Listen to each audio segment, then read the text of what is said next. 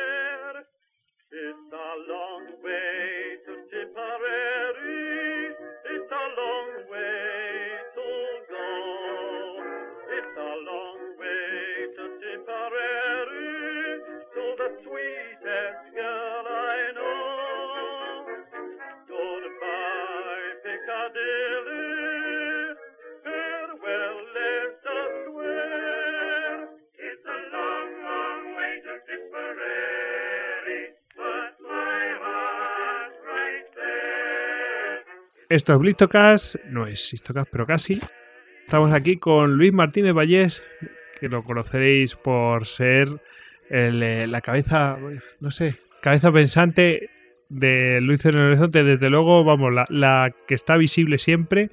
Eh, ya sabéis, Luces en el Horizonte, arroba Luces Horizonte en Twitter y a Luis lo podéis encontrar en Twitter como arroba Luis Horizonte en Twitter.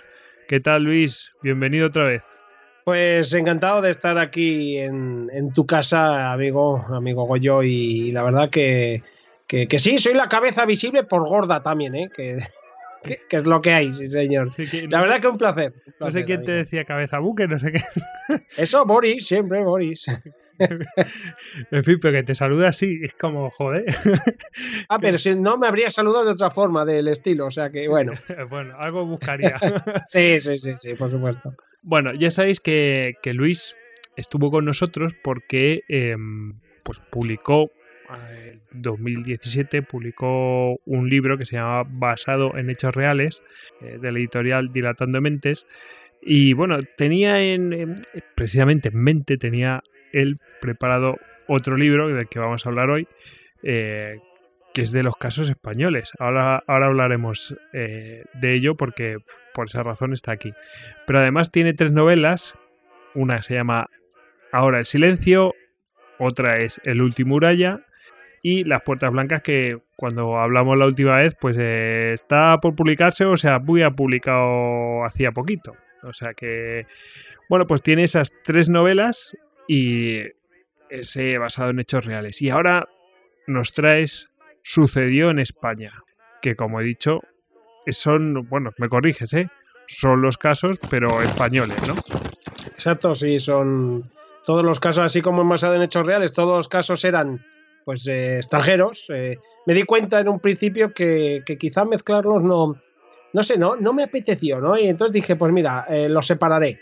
Dije, pues bueno, le tocó, como empecé con casos, el primero fue uno americano, dije, pues mira, tiro por aquí el primero. Y el segundo, pues lo haré con todos los casos de España. Y así, en cierto modo, pues redondeamos un poquito, ¿no? Cada libro. Porque es verdad que, que claro, en el cine español hay mucho cine español, pero basado en hechos reales eh, no hay tanto, ¿eh? O sea, aún podrían sacar algún libro más, pero no hay tanto, no hay tanto como extranjero que es una auténtica animalada, ¿no? Eh, ya sabemos los americanos que en cuanto tienen una historia que contar, la adornan, la meten en cine y te la ponen con un papel bonito y a correr. Sí, sí, y además que te, dicen basada en hechos reales, aunque sea una mala tele, una telefilme o lo que sea, basada en hechos reales.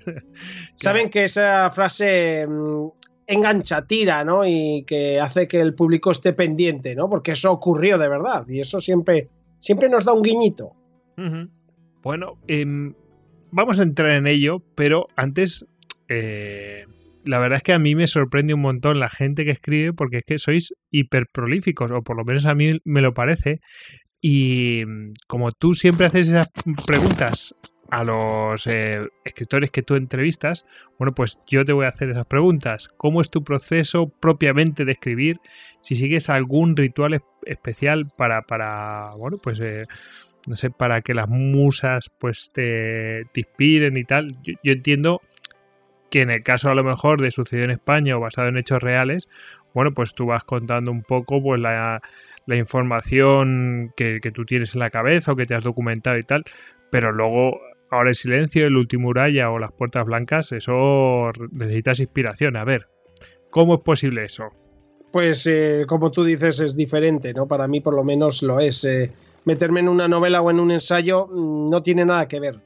Por ejemplo, en una novela eh, sí que necesito, mm, necesito, yo no, sé, mm, estar pendiente de que voy a ponerme la novela. Quiero decir, pues por lo menos tener, yo qué sé, tres cuartitos de hora para escribir algo delante, estar un poco pensando en ella, quizá ponerme de fondo una película que tenga muy vista, que me guste mucho, o quizá, fíjate, me suelo poner eh, podcasts antiguos de La Rosa los Vientos y tal, que me acompañan, pero como ya los he oído, pues muchas veces te puedes abstraer simplemente que te acompañen y tú pues, eh, pues te centras en la historia.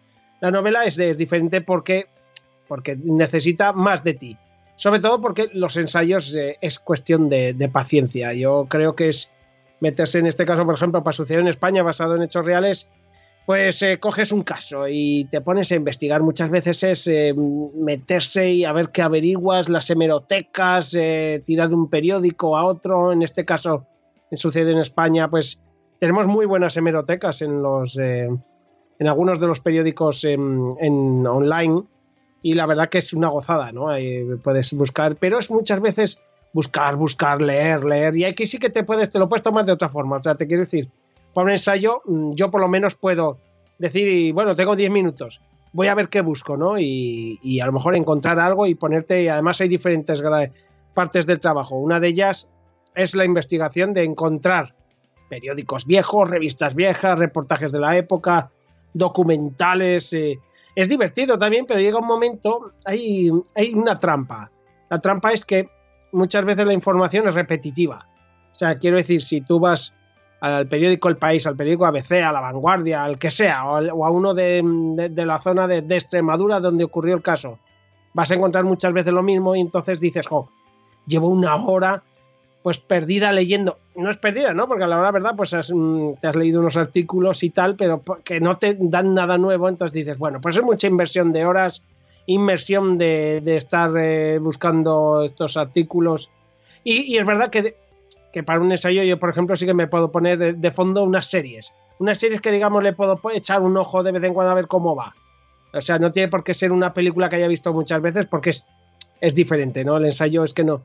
No sé, requiere más trabajo que concentración. Así como una novela, para mí, por lo menos, sí que digo, bueno, me tengo que meter en este mundo, viajar un poco allí y, y estar con los personajes y demás. En ensayo muchas veces dices, bueno, pues venga, vamos a ver, a mirar esta biblioteca y de fondo, pues tienes ahí una serie que te entretiene pues eh, a mí no me, o sea, no me causa ningún despiste fuerte. Con la novela sí me lo causaría, no podría estar tan pendiente. Así que son diferentes las maneras de trabajar, como tú has dicho, Goyo. Hombre, yo me imagino que, eh, por lo que me estás contando también, que también no es que diga, bueno, tengo toda esta tarde, sino que vas todos los días poquito a poco, poquito a poco, aunque es cierto que en la novela, como tú dices, necesitas al menos un espacio para poderte concentrar a tu rollo, etcétera. Eh, lo, veo que, que de esa manera, ¿no? Eh, pero también te debe dar rabia, ¿no? De decir, vale, tengo 45 minutos, pero a lo mejor estoy inspirado, ¿no? Y, quiero escribir más. Entonces, eh, ¿Qué pasa esos días? Porque ¿Lo haces por la noche o, cuando más o menos te pilla esos 45 minutos? Eh, porque a veces dices, joder, mañana me tengo que levantar pronto, pero es que estoy inspirado ahora. ¿Qué, hace, qué haces en esa situación? Porque eh, a mí me pasa, yo qué sé, con, el podcast, oye, me estoy rindiendo bien, editando lo que sea, y dices, ostras, pues ahora me da rabia dejar esto a medias. Sí, sí, no, es, es como tú dices pues da muchísima rabia que tengas inspiración y a lo mejor te venga a la mente decir, oh, mañana tengo que madrugar, pero he pasado mucho sueño porque procuro no, no perder esas, eh, esas fases de, inspiración sobre la novela con ensayos y que llega un momento que dices, oye, ya vale, ¿no? Porque puedo perfectamente continuar donde lo he dejado el día anterior porque sabes dónde has estado, has mirado este periódico, has mirado este artículo, sin embargo con la novela puedes tener justo el camino eh, en ese momento por el que vas disfrutando de la historia y como no lo completes en ese momento, quizá mañana te vayas por otro camino.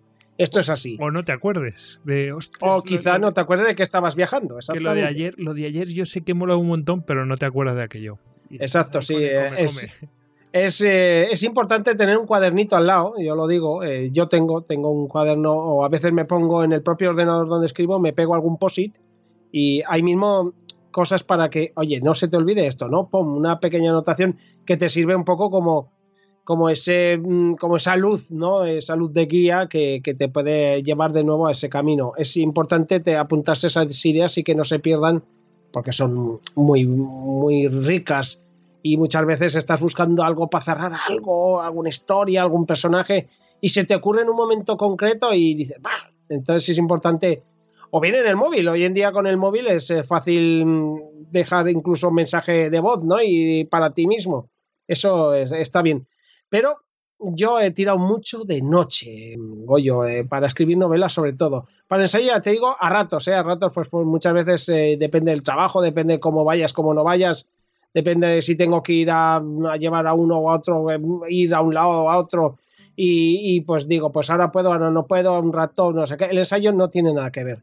El ensayo es meter horas, estar ahí, pendiente, un poco cómo te lo vas planteando, cómo te. Pero, pero la novela, la novela sí que requiere de ti un poco más de corazón. El ensayo es todo cabeza, que digo yo. Sin embargo, la novela sí que requiere. Entonces, yo, bueno, la noche es.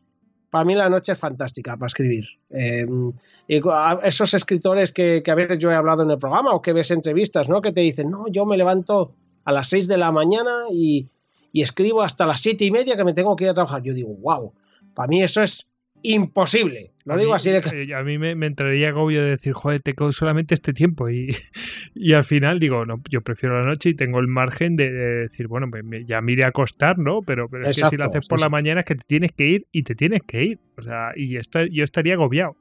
No, no, y aparte a mí me cuesta mucho arrancar por las mañanas hasta que puedo abrir un ojo y abro el otro y hasta que la cabeza la tienes despejada, hasta que yo no soy de esos que dicen, ¿me tomo un café? Pues yo no, yo necesito pues, 10 pues, minutos para estar tranquilo, vete al baño, no sé qué, viste, pues, yo qué sé, pues sabes.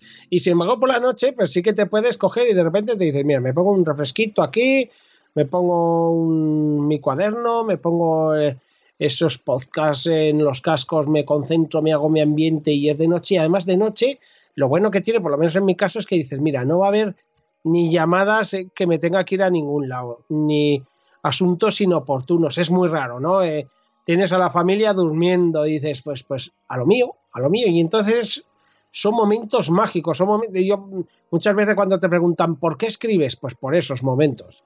No eh, eh, escribes por muchas cosas, pero, pero eso es muy importante, al menos para mí lo es, ¿no? Esos momentos en los que incluso te dices, te emocionas con tu historia y dices, ¿por dónde me llevará? ¿Por dónde iré? Y eso es magia, es algo que tenemos el ser humano, ¿no? La, creatividad y yo creo que, debemos agarrarnos a ella siempre que la tengamos, siempre que se pueda, claro. Para mí la noche es eh, esencial, Goyo, desde luego.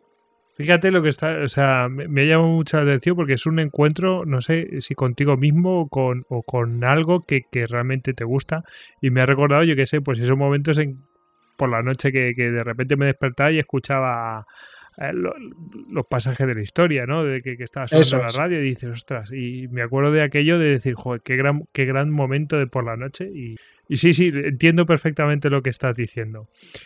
Bueno, eh, tenía preguntas que las has ido contestando algunas, pero están saliendo otras que es muy interesante. Ahí, ahí. ya, ya lo habíamos hablado esto que iba a pasar. bueno, mmm, voy con la siguiente. Ahora ya nos vamos a ir metiendo con el libro. Bueno, hemos visto que son casos españoles basados en hechos reales. La muchos de ellos son pues, crímenes espantosos o ripilantes y cosas de estas, ¿no? de eh, hecho, el libro, Goyo, perdón que te interrumpe, tiene un subtítulo de Sucedió en España, Crónica Negra y Hechos Históricos en el Cine Español. Hemos destacado, eh, tanto yo como la editorial, lo de Crónica Negra, para que quede claro que la mayoría, como tú dices, Goyo, vienen con un trasfondo, digamos, criminal o oscuro, ¿no? Sí, sí, que, es bien oscuro, bien oscuro. bueno, ya ahí va la pregunta. ¿Crees que hay alguna característica propia en los crímenes patrios? Y yo te apunto aquí un par de cosas. La sordidez y pasionalidad urraqueña, esa, esa cosa como, no sé, es como muy propio, porque no, no me parece que es existe a lo mejor en otros países, o por lo menos no lo vemos así, pero esa sordidez y, no sé, es que no, no lo puedo definir de otra manera, la pasionalidad urraqueña, es, como, como, eh, como muy característico así de pueblo y de gente que, no, que se le va la, olla y, y la lía parda y es muy sórdido todo.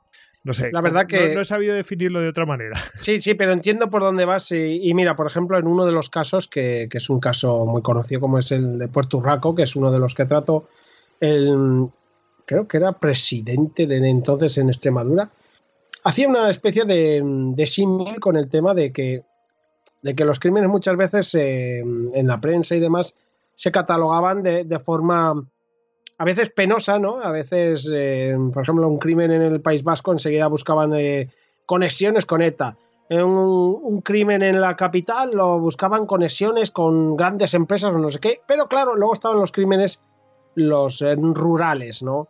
Esa, y eso lo llamaban la España negra, la España profunda, esos crímenes rurales como de campo y tal.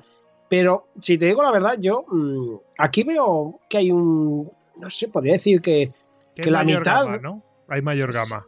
Sí, hay, hay de todo un poco. O sea, la verdad, vas a encontrar casos en Madrid, casos en Barcelona, casos en, capitales de provincia de, tamaño eh, considerable y otros casos que son de pueblo, ¿no? Pues de pueblo, pues tipo Fago, tipo Puerto Urraco, que son pueblos muy pequeños, donde pues un crimen así, pues, pues eh, desde fuera sabemos que convulsiona un pueblo, ¿no? Yo por ejemplo, yo crecí en un pueblo de 8.000 habitantes, que entonces, bueno, entonces tendría unos 7.000, pero eh, era un pueblo majo, es un pueblo majo con 7.000 habitantes, donde, pues bueno, eh, igual se casa alguien, pero no te enteras, pero si moría alguien, todo el pueblo se, se revoluciona, eh, de una muerte, digamos así, brusca, vamos a decir, una muerte de un crimen y tal, que alguno, pues yo recuerdo de niño alguno hubo y tal, pues se revuelve mucho la cosa en los pueblos.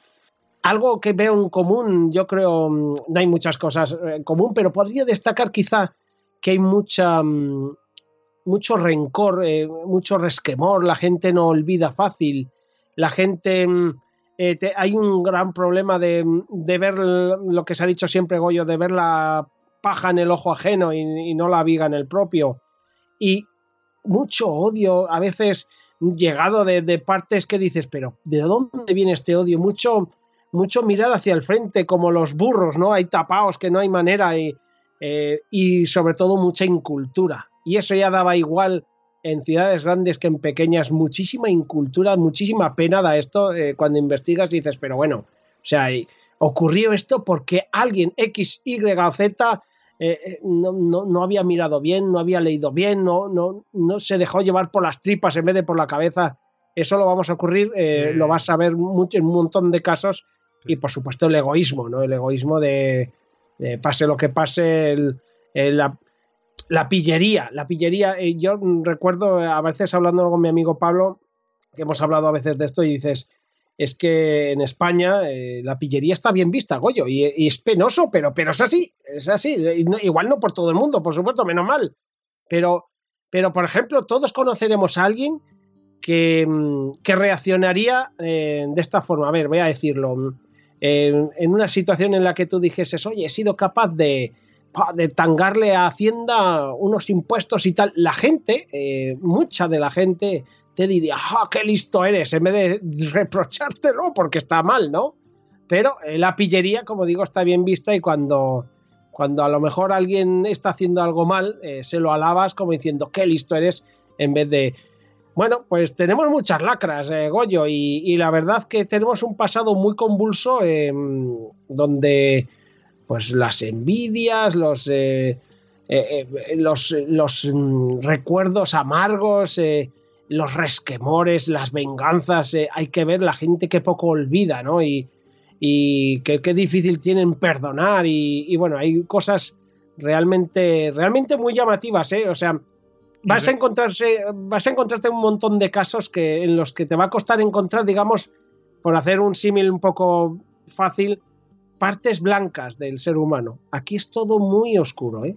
Sí, hombre, eh, a ver, hay rencores que duran. O sea, eso ya es súper oscuro, es lo que voy a comentar. Es decir, rencores que duran generaciones. O sea, eso. Eso es terrible. O sea, el caso de Porturraco es que lo tiene. Yo, yo creo que es como. Como siempre hablan del heavy metal, dicen. Por ejemplo, eh, dicen que si la canción está de Judas, ahora no me acuerdo cómo se llama, la, más, bueno, la más famosa que tienen, eh, que si se perdía todo el heavy metal y se conservara esa canción, bueno, pues es que no se perdería nada. Bueno, pues es que eh, todo queda ahí concentrado, por ejemplo, en el caso de Porturraco, o sea, tiene, tiene todos los ingredientes prácticamente para esa cosa rural, ¿no? Ese rencor, ese, esos odios que duran, esas eh, cosas malentendidas, Mm, o sea, acciones malentendidas y, y, crímenes que a lo mejor no iban a ir a más que parece que iba a ser un crimen aislado, pero no. Eh, al final termina siendo una cosa peor que, que desemboca en una explosión de violencia, etcétera. Sí, además, pero fíjate, por ejemplo, eh, me ha venido muy bien y le, vendrá bien al lector del libro el hecho de, por ejemplo, meterse en un puerto, o sea, en un puerto, madre mía, en un caso como el de Puerto Urraco, en el que parece que, que conocemos la gran mayoría de datos y es bastante curioso que, por ejemplo, eh, como eh, para hacer la película, para realizar la película, Carlos Saura y todos los que estaban detrás, pues tuvieron problemas, amenazas, eh, todo porque todavía no se olvidan las cosas. Además, claro, sí, sí, sí.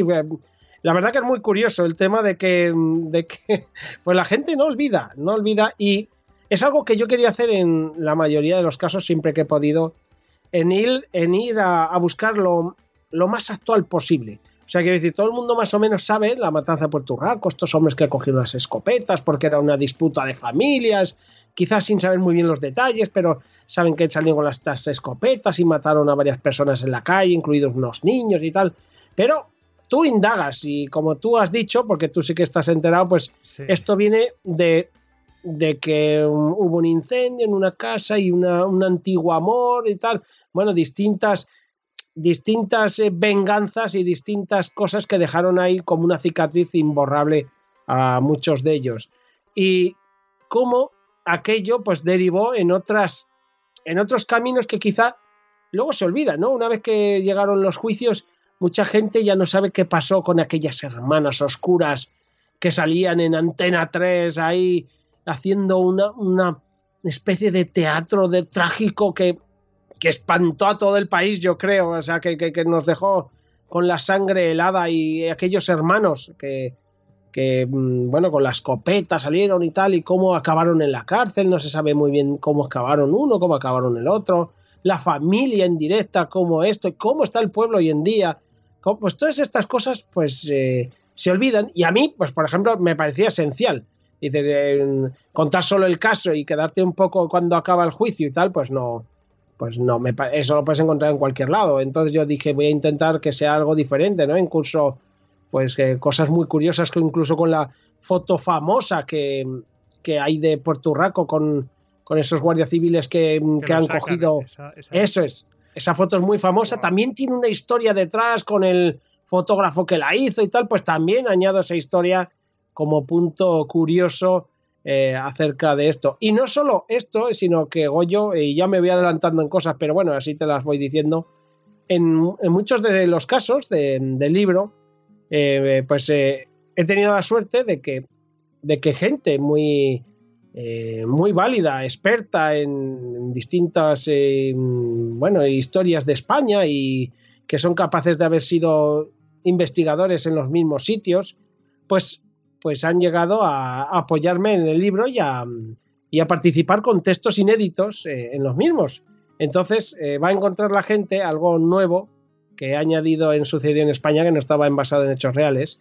Que bueno, ya sabéis que, cada capítulo pues, se divide pues, en la película, la ficha técnica, en, cómo se hizo, distintas curiosidades. Luego nos metíamos en la historia real y bueno, buscábamos todo lo posible y tal. Pero en esta ocasión también añadimos eh, una sección en algunos capítulos, no en todos, que se va a llamar Palabra de. Esa sección eh, pues va a ser un escrito que, que, me ha escrito, por ejemplo, en este caso lo ha hecho Elena Merino, eh, compañera de Elena en el País de los Horrores, hablando de Puerto Rico, hablando de la investigación, de cómo afectó al país, de cómo... y con cosas muy curiosas. Eh, tenemos eh, textos impresionantes. Bueno, a mí me parece que, que, le han puesto un baño de oro a mi libro, ¿no? No solo por lo que he escrito yo, o sea, no, no por lo que he escrito yo, perdón, sino por lo que han escrito ellos, que, que me parece fantástico, porque tengo textos y, y, aquellos que se acerquen los tendrán, por supuesto, de Javier Pérez Campos, de Santiago Camacho, de Manuel Carballal, de, de algunos directores de las películas que tratamos, y, la verdad que, ya verás cómo te gusta mucho Goyo, vaya, espero que la gente también. Oh, eso, eso la verdad es que es un lujazo. Eh, pero eso no te parece, tampoco viene esto en las preguntas que, teníamos previstas, pero em, ¿no te parece que hay como mm, una falta de oferta para una demanda? No sé si demanda o ya, pero antes yo que sé, teníamos el yo no lo he vivido, eh, pero todo el mundo habla del periódico El Caso, ¿no? Eh, mm, que falta un poco de ese espacio, aunque, ojo, está muy ocupado por, por los programas magazines de la, o de la tele, o no sé si llamarlo ya reality shows o lo que sea, pero, pero que falta mm, a lo mejor ese espacio para tratarlo en profundidad bien eh, y que a lo mejor... Mm, este, este espacio que estás dando tú, pues eh, tanto en los podcasts como en los dos libros que has publicado, bueno, pues eh, ahí se encuentra pues esto para la sección de sucesos, la gente amante de sucesos eh, o de la crónica negra, bueno, pues hay un espacio y que la gente, pues, oye, mira, se, se, brinda a ello, ¿no? que les encanta que alguien tome esta iniciativa la verdad que, como, como, tú has dicho, hay programas sobre todo mm, matutinos, ¿no? De, distintas cadenas en los que los casos eh, mm, con sangre detrás o con desgracias humanas eh, ocupan bastante de, esa parrilla y, luego quizá en el resto de, la programación no hay mucho de ello. Sí que puedes encontrar algo, eh, o sea, quiero decir, no puedes encontrar mucho en, en, prensa escrita, como tú has dicho el caso y demás, y poquito si quieres en revistas un poco que tratan también los asuntos paranormales, pero muy poquito, y en algunas revistas que, quizá antes sí que lo trataban, como eran Interview o Tiempo, donde yo he podido encontrar eh, algunos textos eh, magníficos de, gente que escribía cosas muy, muy curiosas y muy fuertes, ¿no? Y periodistas que, bueno, fueron al mismo centro de la tragedia y, y no sé, recuerdo ahora, por ejemplo, encontrar en una vieja interview eh, un reportaje sobre la tragedia del camping de los alfaques, que es uno de los, de los casos que tratamos aquí, que, que me, me, llamó mucho la atención, pero luego entró en esto que la gente lo tiene un poco olvidado. ¿Es ese que explotó un camión? Exacto, exacto. Pues, pues me ha impresionado. Mira, tú por lo menos tienes ahí el recuerdo de que explotó un camión, murió mucha gente y tal, pero mucha gente no, no recuerda aquello no hace tanto, ¿sabes? Y dices, pero, pero si fue impresionante aquella tragedia, o sea, explota un camión justo en la puerta del camping y, y, bueno, que murieron más de 200 personas eh, eh, de, formas terribles, como aquello, eh, bueno, cómo afectó, cómo, o sea, fue increíble, o sea, un caso que a mí me parece, pues bueno, mm, pues ya, ya, ya, me he perdido por dónde iba, pero bueno, el, caso es que si ocurriese algo así, pues, que a lo mejor queda un poco olvidado y a lo mejor se ocurre ahora. Sí, quizás sí, pero es verdad que tenemos eh, nosotros mismos, eh, eh, Goyo, los podcasts, estamos cubriendo un, terreno genial, genial. Hay podcasts que no olvidan esto. el mismo que hemos dicho, Elena, en el País de los Horrores, te puedes encontrar distintas investigaciones sobre crímenes y tal. Y, y la verdad que en ese aspecto hemos ganado sobre todo en programas de audio, porque tú antes, por ejemplo, has, hecho un ejemplo muy bueno porque a mí me ocurre muchas veces, ¿no? El hecho de, dormirte con la Rosa los Vientos, de acompañarte en tus sueños, la Rosa los Vientos era fantástico. Hoy en día lo puedes seguir haciendo gracias a los podcasts y además eh, escuchar otros eh, magníficos que hay que investigan todas estas cosas muy bien. Y, bueno, pues mira, si sirve un poco el libro para que estos casos eh, eh, como el del camping de los alfaques, donde iba a decir eso, es que en interview encontré un reportaje realmente crudo en la época, o sea, hoy yo creo que no se hubiese atrevido nadie a publicar el, reportaje que hay allí, donde las fotos son realmente crudas y, duras de ver, eh, pero estoy hablando de, que no tenían reparos. ¿eh? Esto es el año 80 y... No, 77 o 78. 77 o 78. Creo que 78.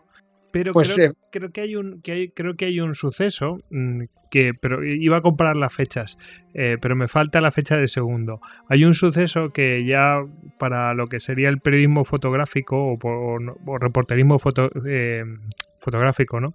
Eh, supone un antes y un después, que es un accidente de avión que ocurre en el País Vasco y sale pues pues lo que salen en el. Sí, puede haber un accidente de avión y que fue bastante crudo también los reportajes que salieron. Y desde entonces, eh, no sé si se recibió un toque o se intentó moderar ese tipo de imágenes de alguna manera, no lo sé. Pero vamos, parece que por lo que he oído comentar fue un antes y un después. Eh, y como tú dices, es que sorprende porque ahora es imposible encontrar una cosa así. De hecho, yo cuando encontré este reportaje en, la vieja interview, o sea, me acuerdo que, me, pegó un bofetón impresionante, ¿no? Recuerdo enseñárselo a mi mujer y también quedarse ella hasta blanca, ¿no? Las imágenes eran, bueno, eh, imaginemos un, bebé carbonizado, se veía en una, ¿no? Y, dices, madre mía, o sea, era tremendísimo, es tan fuerte que, incluso ni me planteé, em, digamos, poner alguna de estas imágenes en el caso del libro en donde pues en distintos casos se va a ver alguna foto, sobre todo las películas, sobre todo las portadas de los periódicos, algunos titulares que, vienen muy bien para enriquecer la historia. Pero claro, estas fotos a mí me parecían increíbles. Hoy en día, eh, Goyo, yo creo que no habría televisión ni periódico que se atreviese. Y por ejemplo, cuando en España se acabó la dictadura, que vino el cine ese, que de repente las libertades empezaron a estar un poco no sé, difusas, donde parecía que no había fin para las libertades y, de, no estrenarse nada en los cines. Yo siempre lo comparo con el cine porque es un poco lo que eh, controlo y, a estrenarse de todo, ¿no? Cualquier cosa. De hecho, tengo aquí un, hay un caso concreto donde hay una película horrenda que puede ser de las peores que he visto en mi vida, pero que me vino bien para hablar del caso y, simplemente era una excusa para llevar a la gente al cine con esas clasificadas ese donde se podían ver a mujeres ligeras de ropa y ya está, ¿no? Y yo creo que con la prensa, sobre todo con Interview, que llevaba en este momento un par de años de vida, pues eh, hay, hay, cosas fantásticas, espectaculares.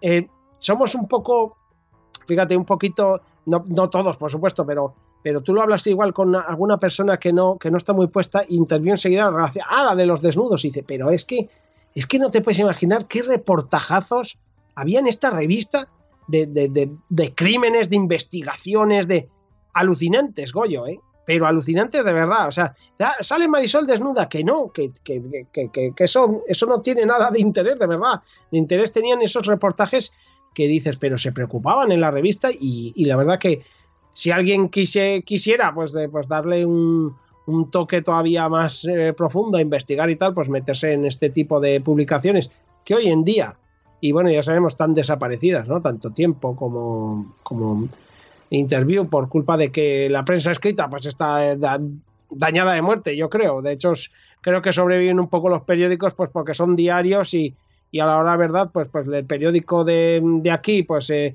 se vende lo justo aquí, ya tienen controlado el presupuesto ese y tal y los deportivos un poco porque yo qué sé, porque la cafetería sigue tirando.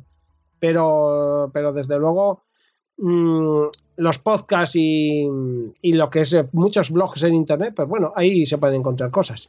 Y, yo, como siempre acabo desvariando mucho, Goyo, lo siento. No, no, pero eh, oye, pues son reflexiones que van saliendo. Esto no estaba previsto, pues, pues a ver por dónde nos lleva. Em, fíjate, el accidente, lo he mirado, el accidente es del, eh, de 1985, es el famoso accidente aéreo del Monte Oiz. Mm. Murió un ministro allí y tal. Em, y, el, y hubo mucha crítica a los reportajes de fotoperiodismo, ¿no? Claro, justo cuando muere Franco, además, que es cuando se puede. Bueno, eh, claro, es que las cosas se, tiene que. Es en 1985, es decir, que, por ejemplo. Ah, 85, te he entendido 75. No, no, 85, pero vamos, da igual, porque sí eh, eh, lo has comentado, has dicho, mira, mira, de 78, pues ya no está Franco y, bueno, libertad, no sé qué, y y luego en el 85 pues ocurre esto y empiezan a criticarse un poco ese tipo de mm, de imágenes que salen, por ejemplo, Interview, que las has mencionado tú, pues sacó un reportaje pues eh, bastante crudo y, y, se llevó la palma en ese sentido, pero quiere decir que, claro, hay libertades y hasta que nos autorregulamos nosotros mismos, ¿no? quiere decir que hay que ver, oye, esto se puede poner, no se puede poner. Eh, todavía se sigue debatiendo todo este tipo de cosas. ¿eh? Es conveniente poner, por ejemplo, las cosas que hace ISIS. Eh, da, esto para un programa entero de debate. sí, sí, sí, Claro, hay que ponerlo para ver de qué pasta están hechos estos señores realmente. En fin, bueno, ya desvariamos. Vamos a pasar a otra cosa. bueno, em, ¿cuál crees que fue el caso que causó más repercusión en la propia población. No hablo de así mediático, no, no, no. En la propia población que produjo más alarma o que, produjo más consternación. ¿Cuál crees que es el que más afectó a la población? Pues, eh, hombre, yo no, puedo hablar a ciencia cierta, pero mm, después de mi investigación acerca de estos casos, donde muchos de ellos son muy conocidos, muy famosos y, y ha habido casos realmente seguidos en prensa y tal, creo que lo más impresionante que he visto en prensa en todo esto fue lo del aceite de colza. Tremendo lo que, lo que convulsionó el país, el miedo que se instaló. Eh, esto lo hablamos hoy en día, Goyo, y, y es verdad, a lo mejor tú y yo eh, nos juntamos un día, tomamos un café y empezamos a hablar, ah, sí, lo del aceite de colza y tal. No, no podemos, no podemos eh, ponernos em, en la piel, yo creo, de, de, la gente que tenía miedo en ese momento eh, cómo empezó el tema de las muertes por neumonía em, atípica y que al principio no se sabía por qué era. Se echó la culpa a los pájaros, se echó la culpa luego a los tomates, se echó culpa a los alimentos, no se sabía lo que era. Eh, se perdieron mm, ventas en, o sea, eh, enormes de plátanos, por ejemplo, de fresas. o sea, se echó la culpa a todo. Em, el miedo que se instaló en España Hoy en día lo hablamos y decimos, ah, sí, fíjate, la que se lió con el aceite o colza. ¿Cuánta gente murió? Murió mucha gente derivado de aquello. Eh, lo, que, lo que te lleva a la investigación de, ver lo que, lo que te he dicho un poco antes, ¿no? Que había gente que adulteró el aceite incluso a sabiendas de que podía ser realmente perjudicial. Y, o sea, eso es increíble. O sea, me pasé, no sé, días y días y días leyendo artículos, porque además a nivel he intentado no ser, mm, eh, no, no, meterme mucho, eh, sobre todo porque a mí me aburre, ¿eh? y yo creo que si a mí me aburre, a una gran mayoría debería aburrirle cuando hablas de estos casos, intentar obviar un poco la política, Goyo, porque por ejemplo, ¿qué ocurría? Que salía el aceite de colza y la gente que estaba entonces, que estaba que si Adolfo Suárez, que si Calvo Sotelo, que si eh, el PSOE, que si el Partido Comunista con Carrillo y no sé qué, se echaban, pues ya sabes, igual que hacen hoy en día, vaya, que se sacan los trapos sucios unos a otros, otros a unos. Claro, sí, sí, en ese aspecto seguimos igual, lo que pasa es que con distintas personas, pero del mismo palo, a la hora de verdad. Y eso sí que en ese momento pues eh, veías, hola, ¿cómo se, cómo se, por qué el, gobierno no ha hecho esto? ¿Por qué el partido este no hace más que entorpecer? ¿Por qué? ¿Sabes? Y decía, pues todo eso he puesto apuntes, he puesto cositas, pero he intentado obviarlo un poco y me he centrado más en los datos que yo creo que interesan hoy en día, que saber pues cómo, eh, cómo se averiguó de dónde venía, quién fue que el primero que se dio cuenta que podía estar en el aceite y cómo lo averiguó. Es que eh, has mencionado un par de cosas que me ha llamado mucho la atención porque todo el mundo conoce un poco la historia, por ejemplo, de, de cómo empezó el tema del SIDA, que no se sabía de dónde venía y que había un pánico un poco general, ¿no? Eh, aunque afectaba a un sector de la población, pero luego empezó a extenderse y decir, oye, oye, ¿qué está pasando? Y no se sabía de dónde venía el tema. que, un miedo terrible, acuérdate, el cáncer gay, dijeron, un montón de cosas. Y, y pues por lo que me estás contando, claro, yo a mí me pillé muy pequeño, pero por lo que me estás contando, según has ido viendo, dice, ostras, es que la gente no sabía que había y lo atribuía cualquier cosa, a los pájaros. como, sí, sí, sí, sí se dijo que era de los pájaros a alguien eh, y se llegó a publicar.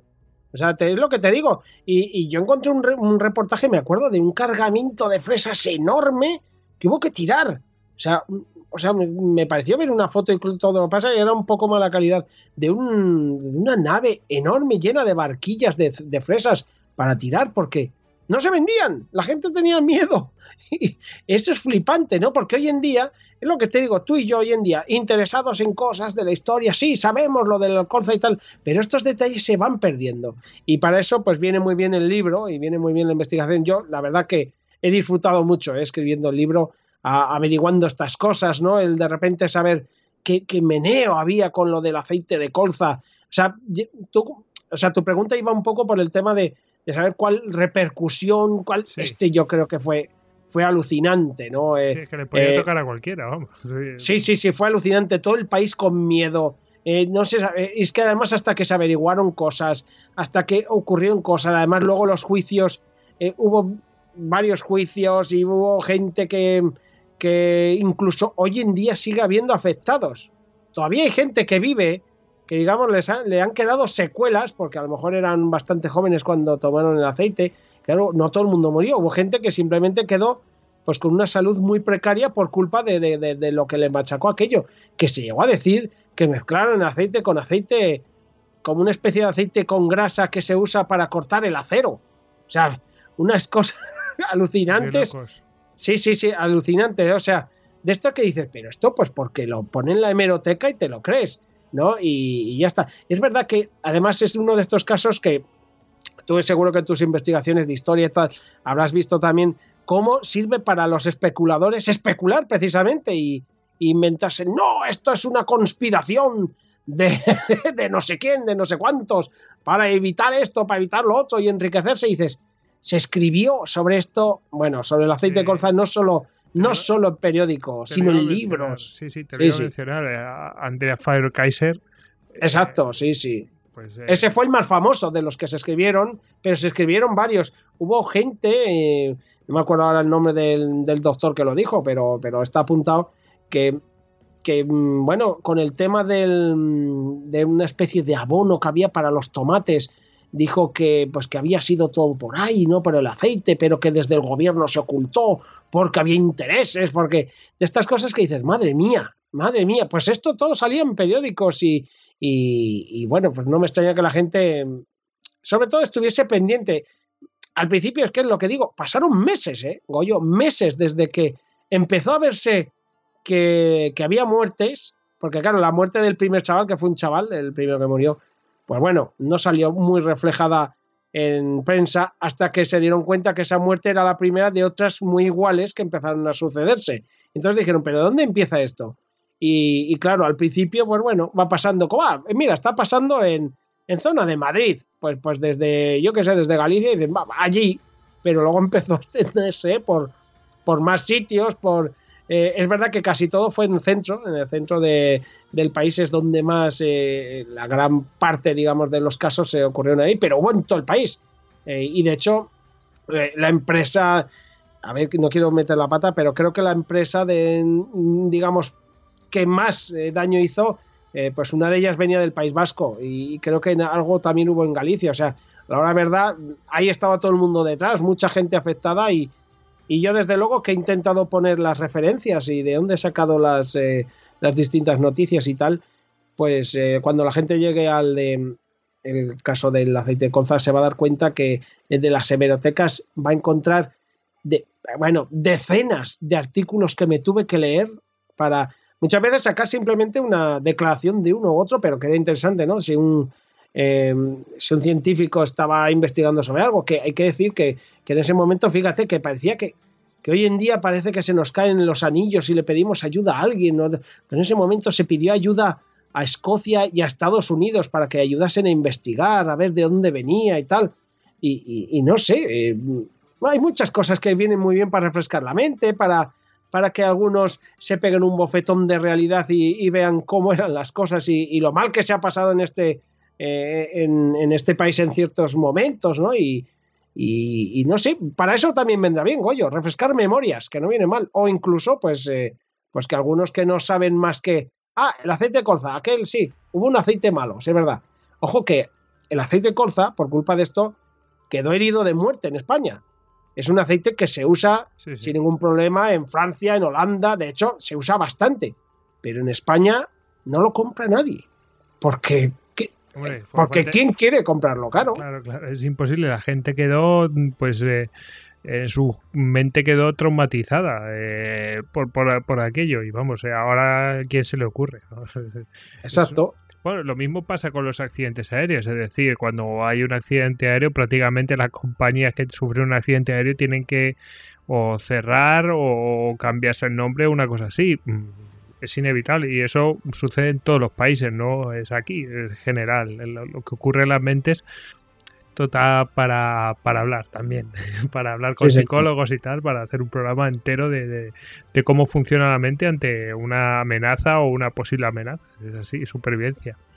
Eh, sí, es que podríamos hablar de esto para aburrir, sí, sí. Em, pero sí, es verdad que en este país eh, yo a veces echo la vista atrás y digo, oye, yo viví esos años y cómo podíamos vivir con estas cosas. No sé. Eh, pues sí. pero bueno, hay que vivir con lo que a uno le toca. lo que... Sí, pero fíjate, vas a encontrar en el libro casos eh, mucho más actuales. Incluso te estaba hablando de esto, estos principios de los 80, si no recuerdo mal.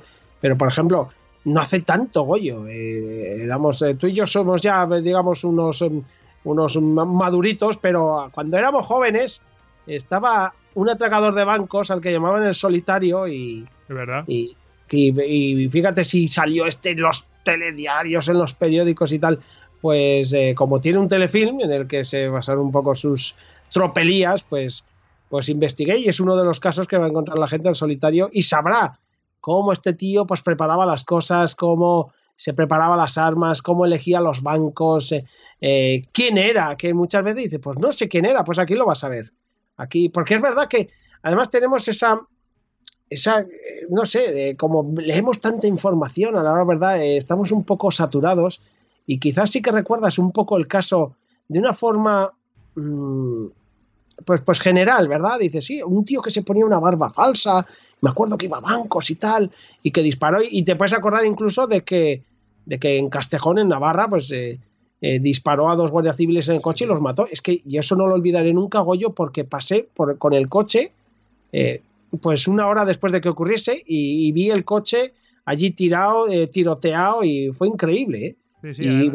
yo me acuerdo de eso, de, un detalle precisamente de eso, que dijeron, y disparó en diagonal, y no lo volví a escuchar más. porque debe ser que no mm, interesa que se hable de este tipo de cosas, ¿no? pero, mm. Pero dice, es una persona que sabía lo que se hacía, dice, claro. por en diagonal porque así cubría eh, completamente las posiciones de los guardias civiles y sabía que iba a acertar, vamos. Y de hecho, tengo declaraciones eh, recogidas. sí, tengo declaraciones recogidas de, policías y de expertos y tal que hablaron en la, empresa, en la prensa del, momento diciendo eso mismo que dices tú. Eh, que tenía que ser un tío que sabía lo que se hacía, porque no es fácil hacerlo como él lo hizo. Porque el que sabe más, el que intenta disparar una metralleta al principio se le va para todos lados. Pues no tiene ni idea, es así de claro. Le parece que es como en las películas que, la cogen con la nariz y no, es, y no es tan fácil, tiene un retroceso, tiene, no es fácil apuntar, ¿no? Y sin embargo, este la verdad que lo hizo, lo hizo, era un friki de las armas, vamos a decirlo así, era, se las, él compraba, eh, voy a dar algún detallito, compraba armas de estas que se han, digamos, eh, inutilizado y las volvía, digamos, a, pues él las mm, lijaba, las ponía, bien.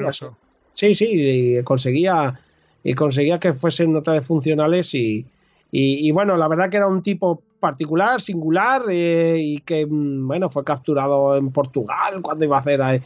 y, bueno, mm, no voy a dar muchos más detalles para que la gente se acerque al libro, pero sí que va a averiguar muchos detalles de, de que de lo que digo, o sea, todo el mundo se acuerda de, yo qué sé, fíjate, hay casos como el Lute, el Solitario, el Vaquilla, Joyes, eh, José García, eh, eh, no sé, el Huerto del Francés, el Lobo de, ETA, pues todos estos se los va a encontrar con un montón de detalles que, que claro, tú te sabes la historia un poco en general, y, aquí vas a encontrar muchísimos detalles que son fantásticos. Que dices, hostia, esto no lo sabía yo. Claro, claro, sí, sí, sí, sí. Está, yo he disfrutado mucho precisamente escribiéndolo por eso, ¿no? Porque la verdad, pues, pues, pues me venía de excusa también perfecto para, para adentrarme en historias de las que conoces, digamos, pues esto es como coger una película en DVD, de la que conoces solo la carátula, ¿no? Coges la carátula, y tienes el póster, unas fotos detrás y una pequeña explicación de qué va. Pero claro, lo importante está dentro del DVD y tienes que ver la película entera. Pues esto sí, es igual. Historias que tenemos todos ahí, dices, sí, el vaquilla, claro, sí, el vaquilla se hizo una peli, ¿verdad? Con los chichos, eso lo sabe la gente. Pero luego, pues el vaquilla tuvo un montón de meneos, eh, el lute otro tanto. Eh, y bueno, pues que, hay un montón de casos curiosos. Además, muchos de ellos, yo qué sé, el lobo. El lobo ya sabemos que Miquel Lejarza es. Eh, em, hoy en día está un poco un poco de moda porque sacaron un poco, no hace mucho tiempo, un libro él y Fernando Rueda, pues eh, con Fernando Rueda estuve hablando y Fernando Rueda, pues mm, bueno, eh, fantástico, se portó de maravilla conmigo, me respondió un montón de preguntas que están en el capítulo. Eh, vais a ver cosas casi de primera mano del lobo, ¿no? Historias que conoce Fernando Rueda como nadie porque son amigos íntimos y, la verdad que, es fantástico, ¿no? el, el haber podido mm, tener la suerte, ¿no? De, haber mm, coincidido con mucha gente amable eh, que me ha prestado estos textos que, que, lo enriquecen muchísimo. Además, el, caso, fíjate, el huerto en francés, por ejemplo, eh, Goyo, es un caso que todos hemos oído a veces de, esto de, el huerto francés, pues me suena, ¿no? De, a ver qué ocurre, a ver qué ocurre en este caso. El huerto francés fue una película, sobre todo en este caso, lo, curioso va a estar en la película, porque el palabra de, este caso eh, me lo hizo el hijo de Paul Sergio Molina. Y bueno, Paul Nachi dirigió, interpretó esta película, el mítico Paul Nachi, y, Sergio eh, pues fue muy amable también y le dije, oye, pues mira, estoy escribiendo este libro, tal, un caso de tu padre. Y me dijo, ah, genial. Y me dio unas palabras que, que están solo aquí, porque claro, yo le pedí que, que me transcribiese algo que fuese personal y único y así lo hizo, ¿no? En las palabras que están escritas por Sergio, en este caso, vais a encontrar cómo fue la primera vez que él vio esta película con su padre, cuenta sus sensaciones, sus detalles, cómo su padre le contó distintas cosas y tal. Eso es, eso es oro, Goyo. O sea, he tenido mucha suerte con mucha gente amable, ¿eh? es así de claro. Porque investigar sobre el caso, pues siempre está ahí, ¿no? Con meter un poco de horas, como he dicho, a lo mejor lo puedes investigar tú y sacar tú también pero estos, estas pepitas de oro que he tenido la suerte de añadir en varios casos, pues la verdad que, a la gente le van a saber muy bien, porque además, como están al final del caso, pues es, es como, como la guinda el pastel, ¿no? Y, la verdad que en este caso en concreto es un, es un toque al corazón, un toque, un toque muy especial, ¿no? El sentirse un poco, el, el estar en el salón de la casa de Polnachi cuando su hijo vio la película por primera vez es, es, tremendo, la verdad. Es algo especial. Eh, he de decir que eso es verdad, que eso, es oro. Eh, nosotros hemos vivido una cosa similar. Eh, no es igual, pero, pero tú me vas a entender. Hicimos uno sobre el hombre en la luna y tal, y trajimos a tres. magnífico, Gracias. Eh, trajimos a tres personas, ¿no? Y yo no sé si en Petit Comité o allí mismo lo grabamos, porque grabamos tantas horas que ya se, me va. Pero mm, sí que yo les decía, les digo, a mí, de verdad, que es que hay un montón de cosas que las podemos saber mm, investigando, al final las vamos a saber. Pero lo que vosotros me vais a comentar de cómo lo vivisteis, de, de eso, eso solamente me lo puedes contar tú. Eh, eh, y dentro de unos años ni eso. O sea, por, desgracia, pues bueno, pues eh, no vais a estar aquí. Y, o a lo mejor no voy a estar yo, ¿no? pero ese, ese testimonio directo, eso, eso es oro. Y, si tienes la oportunidad de, de que esa persona te lo cuente, pues bueno, pues oro y además es que eso yo creo que tenemos la obligación de intentar sacar esa información que si no se iba a perder en el tiempo, ¿no? No sé cómo lo ves tú.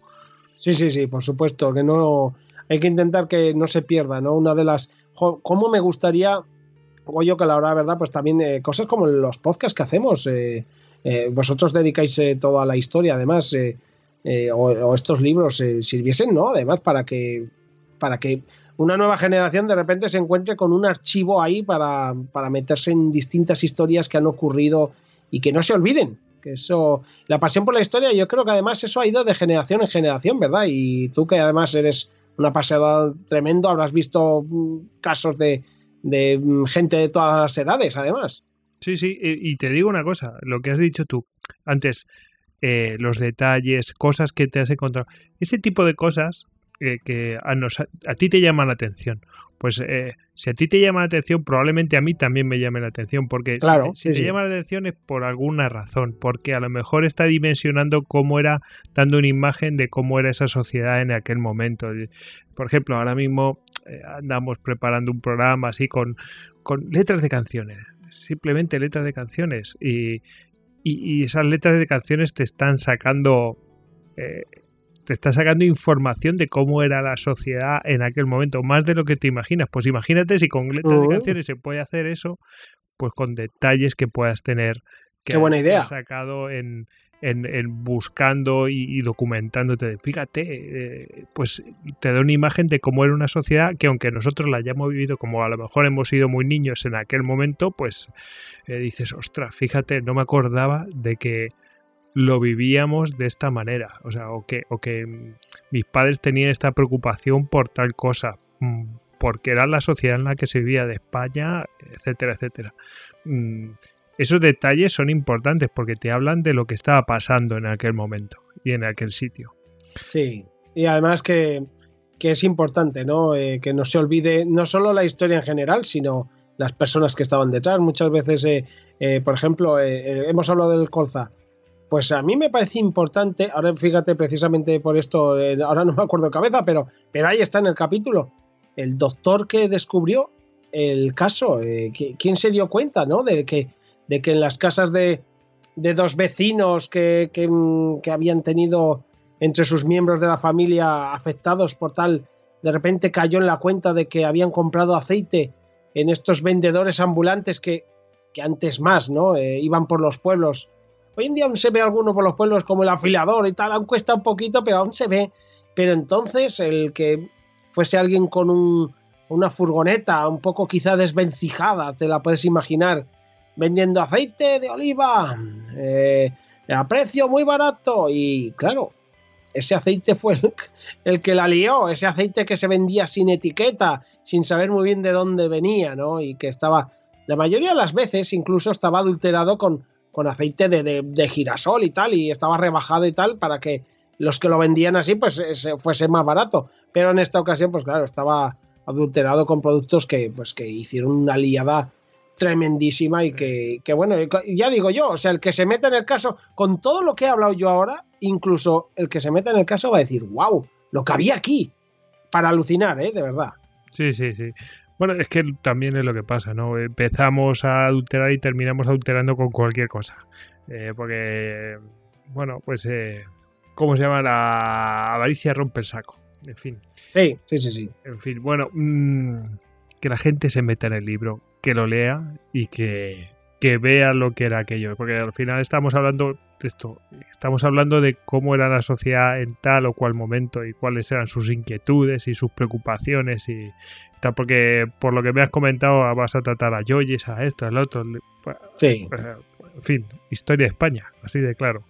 Bueno, mm, vamos al tema de las adaptaciones nacionales cinematográficas o televisivas. En general tienen el mismo nivel que las extranjeras. Yo entiendo que los niveles son muy dispares también en las extranjeras, ¿no? Pero pero claro, aquí también habrá pasará lo mismo, habrá adaptaciones pues con más calidad o menos, también dependerá de las épocas. sí, sí, sí. Comenta. Pues fíjate, eh, pues, eh, pues eso es exactamente lo mismo, eh, Goyo. lo mismo que pasaba en basado en hechos reales, que había películas muy malas que me venían muy bien de excusa para los casos y, y otros casos que me venían de maravilla para ver maravillosas películas. Pero aquí ha ocurrido lo mismo, ¿no? He visto auténticos ñordos, voy a decirlo así, como, como neumonía, eh, o sea, no, como, eh, sí, neumonía erótica y pasota, así se llamaba, eh, precisamente para el caso del, del aceite de colza, y luego he visto maravillas como Bodas de Sangre de Carlos Saura, que es, para mí eso es, eso es alucinante, o sea, y cuando vi Bodas de Sangre, que no sé el que la haya visto, no la ha visto, es como una especie de de ensayo ¿no? de Antonio Gades ahí cuando está preparando eh, su obra de bodas de sangre y cómo se mete con la cámara en el ensayo Carlos Saura y te hace vivirlo en primera persona con esa rabia, esa cercanía, eso es. O a mí me aluciné también muy buenas películas como Camino, como eh, El crimen de Cuenca, que, es, que, sigue siendo un peliculón enorme, ¿no? O, por supuesto, eh, eh, ¿cómo se llama? siete días. Siete días se. No, el séptimo día, séptimo día. Y con la de también la de Puerto Rico, el séptimo día, también de Carlos Saura, por cierto. Eh, bueno, uno de los mejores directores que tenemos. Y luego, pues bueno, también he tenido que ver el Vaquilla, que a mí me pareció un poco bastante mala. Eh, he tenido que ver películas como, pues yo qué sé, mm, la, alemana. Mira, hay un, he hecho un, trampa en un caso, voy a decirlo así, eh, porque hay un caso en el que la película no es española, es alemana, pero precisamente trata un caso español, que es la del Camping de los Alfaques, que mira, vuelve a salir, que es una, un telefilm alemán de tres horas que se hizo, que se llamaba Tarragona, el paraíso en llamas. Eso es, y, la verdad... increíble, ¿no? Que los alemanes se dediquen a eso, pero claro, también habría mucha víctima alemana, a lo mejor. Eh, casi todos eran alemanes y franceses en el cambio de los alfaques. Fíjate, fíjate que chungo, ¿no? Porque a lo mejor tiene eso que ver con que, pues, a lo mejor no nos haya afectado tanto, porque yo que sé, por ejemplo, el de la Campi Las Nieves, creo que fueron 62, 67 muertos. Eh, pero lo tenemos todos en la cabeza, ¿no? Pero este parece como, como, como no hemos sido nosotros, como es el ser humano, ¿no? Sí, puede ser, puede ser, pero no te, no te no te creas que no me enfade con, al ver esta película porque hay que ver qué mala, qué mala imagen tienen de nosotros por ahí, eh, Goyo. Cómo, cómo retratan a al servicio médico español. Cómo, en plan, en plan que me dio una vergüenza de, que hiciesen algo así. O sea, a mí me repugnó ver cómo, cómo ponían como si fuésemos aquí, no el tercer mundo, sino ya el quinto a lo mejor eh, en temas para cuidados hay unos personajes que quieren llevarse sí o sí a su familiar a Alemania y, sabes, la, forma de hacerlo era como diciendo, no, no, si se queda en España es que seguro que muere, seguro, en Alemania, aunque lo tengamos que trasladar en avión con todo lo quemado que está y todo, va allí va a vivir. Y dices, ya chico. Entonces esto, pues bueno, eh, pues, pues, me reventó un poquito, te enfada. Tengo que ver algún telefilm que es bastante flojo, como el, el Castigo, en el que me venía bien para hablar del, del caso aquel del campamento que se encontró, creo que fue en, no sé si era Tarragona o Gerona, ahora, eh, ahora estoy, estoy dudando. Em, donde se vio que había unos chavales que estaban allí en una granja que les obligaban a trabajar, que estaban, bueno, pues eh, no me gustó mucho aquella eh, película. Y luego ha habido, pues, ha habido de todo, la verdad. Ha habido algunas muy buenas y otras que merecen la pena, algunas que volveré a ver, como El crimen de Cuenca o Camino, seguramente son pelis duras, ¿no? Y, pero, pero están muy bien realizadas y, merecen la pena. Y otras que dices, pues bueno, pues con una vez he tenido bastante. Eh, algunas eh, son muy aburridas, como Salto al Banco Central, pero son curiosas y te dejan, dejan ver cosas. Y eh, he tenido que tirar mucho de, de TV movies y de, y de, miniseries como el de Padre Coraje. Una historia que todos nos acordamos, pero si yo te pregunto Padre Coraje, seguramente te acordarás de que un hombre se disfrazó, ¿verdad?, para intentar localizar a los asesinos de su hijo que lo habían matado en una gasolinera. Y poco más te acordarás si no has estado estudiando de él. O si no eres un, friki de esto. No, no mucho. Yo sé que el hijo trabajaba en una gasolinera y pues eh, lo mataron allí. No se sabe quién. No está claro. Y este hombre pues se metió en los bajos fondos de la ciudad para averiguarlo. Exactamente. Y consiguió unas grabaciones que, bueno, pues eh, creo que no las tuvieron en consideración. No, no, es que en realidad las grabaciones, pues bueno, eh, lo digo en el caso, las grabaciones tampoco decían tanto, aunque sí que consiguió cosas, eh, consiguió cosas y ese hombre todavía sigue luchando hoy en día y sigue haciendo cosas y, y, bueno, pues se va a impresionar la gente cómo fue la vida, qué tuvo que hacer, qué no tuvo que hacer. porque nos quedamos un poco por encima, ¿no? Yo al menos me acercaba al caso y, pues a ver cómo fue. Y te vas impresionando y dices, wow, pues mira, pues, pues, pues, pues es genial saber esto, ¿no? Y, ese, en esa miniserie, por ejemplo, sí que estaba eh, bastante bien. Tuve que ver películas eh, mal de amores, qué, qué, horror, no me gustó nada. Y luego, mira, eh, cosas curiosas que me ocurrió, Goyo. La película Arderás conmigo es una película que está basada en un caso que ocurrió, creo que en Vitoria. ahora no estoy. a veces se me mezclan las ciudades, pero bueno, en una ciudad española. y, y, bueno, pues está, vi la película Arderás conmigo y, yo había, en alguna investigación había leído basada en hechos reales. Bueno, veo esta película y, joder, pues no, no hay manera, ¿eh? O sea, de esto de que, de que no hay manera de encontrar eh, ninguna información acerca de dónde viene el caso real. De hecho, hay una película como es La Buena Estrella, muy conocida de Ricardo Franco, que fue la última de él, con Antonio Resines, Jordi Moyay, Maribel Verdú, que ganó los Goyas y, demás, que está basada en el crimen. Llegué a saber el crimen de un carnicero de Valencia que mató a su mujer y tal, pero no pude averiguar nada y tuve que desecharla. En una película que la tenía planeada y, no pude hacerla por no encontrar nada. Y con Arderas conmigo pasó algo muy curioso, ¿no? A la hora de la verdad también tiene su propia historia, la intrahistoria del libro. Y es que después de no encontrar nada y casi, casi decir, oye, fuera, no, me voy a por otra, ¿no? Que, ya encontraré otra en la que, en la que tendré datos en hemerotecas y demás.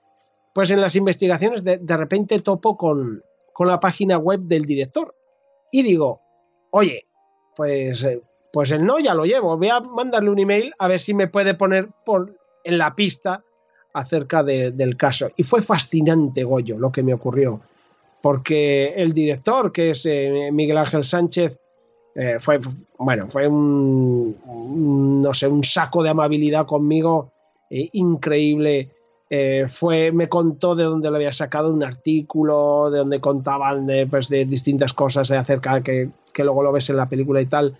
Y bueno, fue tan amable que fue a casa de sus padres donde sabía que tenía guardadas las cosas del rodaje de la película y en una carpeta encontró la página del periódico fotocopiada que él tenía en el rodaje para tener ahí siempre a mano y tal, me hizo un escaneo, me pasó en, PDF, eh, fue fantástico e incluyó en el capítulo eh, pues unas, unas preguntas que le hice y que fue amable y me respondió a todo y, fue una pasada, eh, Goyo, de estas cosas que dices, wow, ¿no? Y, Casi lo voy a descartar y al final termino, o sea, de repente me encuentro con alguien que, me, que, es protagonista directo de, de, la, claro, de la adaptación y, y mira, y, es el tu principal fuente. Que, exactamente. eso, no sucede todos los días. Y contando cosas eh, muy chulas, ¿no? De cómo él fue el que, pues eso, leyó el caso y esto le llevó a hacer el guion y, y eso es fascinante, ¿no? Eso es algo único. Y me ocurrió y dije, wow de estas cosas que dices, para escribir libros también eh, a veces este es un mundo eh, mágico que te puede regalar estos momentazos que, nunca olvidas, ¿no? Y ha habido gente muy amable también que, enseguida, eh, pues quizá, yo creo que fue la, el primer, digamos, palabra de, del libro, el de Miguel Ángel Sánchez, y quizá fue un poco el que me hizo cucar el ojo para decir, oye, pues lo mismo que Miguel Ángel Sánchez ha enriquecido el caso de una forma fascinante y que yo como lector, incluso después de escribirlo, veo que, es maravilloso saber de él, ¿por qué no incluir a gente que, ha estado detrás de los casos de otras, eh, de estas películas o de estos casos?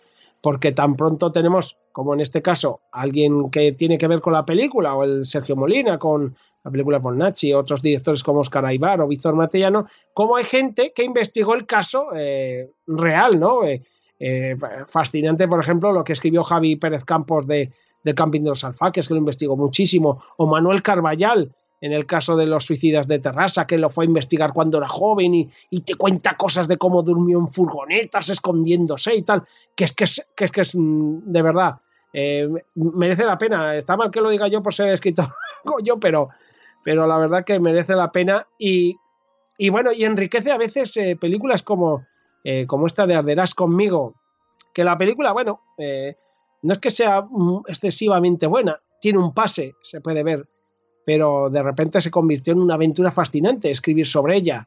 el caso real realmente era no era un caso, digamos, como el aceite colza, el crimen de Cuenca, que de repente tienes datos, datos, datos, hay gente involucrada y tal, no es un caso particular de un caso de una, eh, de una chica, un chico con los, eh, la casa de los abuelos y tal, que hacen unas cosas eh, horribles, ¿no? Pero, pero es un caso que, digamos que tuvo ese artículo en prensa y no tuvo más. Sin embargo, pues la aventura que ha tenido para trasladarlo al libro es fantástica y la gente que se acerque a él además que sale el primer caso, eh, eh, pues va, a descubrir algo que, le va a dejar impactado, ¿no? El de repente estar con el director ahí y que el director te cuente las cosas. Pues, pues es algo fascinante, desde luego. Y, bueno, mm, pues eso, Goyo, como en base en hechos reales, películas buenas, películas regulares y películas horrendas, de todo. hago un apunte de la, del telefilme alemán. ¿No creéis lo que dice el telefilme alemán? Que vienen a veranear y a pasar su jubilación aquí. O sea que tan mal no estará el sistema de salud aquí, ¿eh? Ojo, no le hagan caso. Ah, pues, pues cuando lo veáis y lo veis, que yo no os lo recomiendo, os vais a enfadar, ¿eh? Yo me molestó, pero, pero mucho, mucho, mucho, muchísimo, de verdad. Y eh, es que, ¿sabes esto de que dices, joder, es que es como si ellos estuviesen en la luna y nosotros estuviésemos en el otro lado? Y dices, pero chico, o sea, de, verdad, ¿eh? ¿Qué, manera de llamarnos casi catetos, Goyo, o algo así, no sé, o cazurros, o no, no sé, tío. Pero, que no, muy molesto. Que no hagan caso, que no hagan caso porque vamos, aquí se vienen a pasar la jubilación. O sea, que tan mal no está el tema. Eso eh, que por un lado están diciendo eso, pero por el otro la realidad es la que es. En fin. Em, te iba a preguntar, ¿dónde lo podemos adquirir? A ver, ¿dónde lo podemos conseguir? Eh, pues hombre, lo mejor es ahora dirigirse a dilatandomenteseditorial.com, donde incluso tienen un descuento eh, no sé, ahora mismo hay que acercarse a la web y, mirarlo y te atienden súper bien, puedes pagar con PayPal, con un montón de formas y, la verdad que la gente de Dilatando Mentes es, es maravillosa, eh, se deshacen eh, para atender a la gente de forma amable, te mandan el libro maravilloso y tienen algún detalle para aquellos que lo pidan en la web, tienen algún detalle que, siempre vienen bien los detalles. Es lo mejor de momento porque claro, todavía eh, tenemos eh, la fecha de salida el 11 de noviembre, el 11 del 11, y entonces hasta ese momento sí que sé que se puede adquirir ahí en la, en la web eh, con un descuento y tal, y que te lo mandarán en cuanto a esto, o sea que serás de los primeros en recibir. Yo creo que es lo, lo más fácil y lo más sencillo y lo más directo, y si no, una vez que salga, pues pedirlo en alguna mm, librería y pues a través de la librería pues ya lo pedirán a la editorial. Bueno, esto como va a salir el, 18, pues ya estará disponible ahí a pleno rendimiento en, dilatandomentes.com. O sea que eh, no, hay excusa para no pillarlo. Ah, no, claro, claro. Eso es. Pero, em, ¿habrá alguna presentación? Bueno, pues tengo precisamente una presentación que ya ha sido, entonces. sí, pero bueno, después va saliendo más cosas. Cuéntanos. Sí, sí, sí. No, me, yo ahora este momento que estamos grabando unos días antes de que salga el podcast, eh, pues el día, el día 14 de noviembre, tengo la presentación en FNAC de Donosti, de San Sebastián y, y, bueno, esa es la presentación. Creo que con unos días después estamos moviendo algunas cosas, pues también en, en FNAC en Pamplona, pues se hará y por supuesto, si puede ser, pues se hará presentación en Madrid y en Barcelona, pero claro, eh, esto ya empieza a ser complicado porque ya empieza a requerir eh, mucho desplazamiento por mi parte, exactamente, y, eso es más complicado, pero si se puede, por supuesto, se hará. Bueno, bueno, es lo, que tiene, es lo que tiene el éxito. es, lo, que hay. Em, y te iba a preguntar, porque esto es una pregunta de rigor, hay que hacerla siempre. ¿Y lo próximo? Pues lo próximo, eh, bueno, pues en novela llegarán distintas novelas, seguramente, pues eh, eh, quizá publicadas en Amazon o publicadas con editoriales. La verdad que no, no lo tengo muy claro con las novelas porque tengo escritas algunas, algunas que hay que darles una vuelta y tal. Pero lo próximo, próximo, y espero que no tarde mucho tiempo en salir, va a ser un ensayo completísimo de, del exorcista de lo que es la historia mm, de, cómo se hizo la novela, del escritor, el caso real, eh, la película y los problemas que tuvo de producción, cómo empezó aquello, William Friedkin, Linda Blair. Eh, es alucinante, Goyo, ya, ya tengo muy avanzado este ensayo. Eh, es alucinante las cosas que he descubierto. Yo me creía muy fan del exorcista y lo soy, vamos, pero a la hora verdad secretos, historias, eh, rumores, pues bueno, todo, todo lo que se pueda imaginar del exorcista estará ahí. Y, bueno, todavía no puedo adelantar si va a, estar, publicado, por supuesto, va a estar publicado. Estoy en negociaciones con, con editorial para que así sea, pero todavía como estamos en negociaciones no puedo concretar nada, pero lo más seguro que vaya en un año o así, o espero que incluso un poco antes, pues estará un ensayo eh, con todos los secretos del exorcista, novela, libro, escritor, director, toda la gente, las secuelas eh, y muchísimas curiosidades, aspectos desconocidos. Eh, eh, alucinante, Goyo, de verdad. Es que para mí, cuando me preguntan por mi película favorita, siempre digo que es La Cosa, o incluso otras como La Guerra de los Mundos o, o El Tiempo en sus manos, ¿no? Pero sin duda, para mí una película esencial en mi vida y que creo que es la más... Sí, sí, así de claro, ¿eh? Creo que es la más influyente en la historia del cine, fíjate por encima de 2001, del Padrino, de películas así que digamos eh, han, hecho, han hecho que el cine fuese de una forma u otra.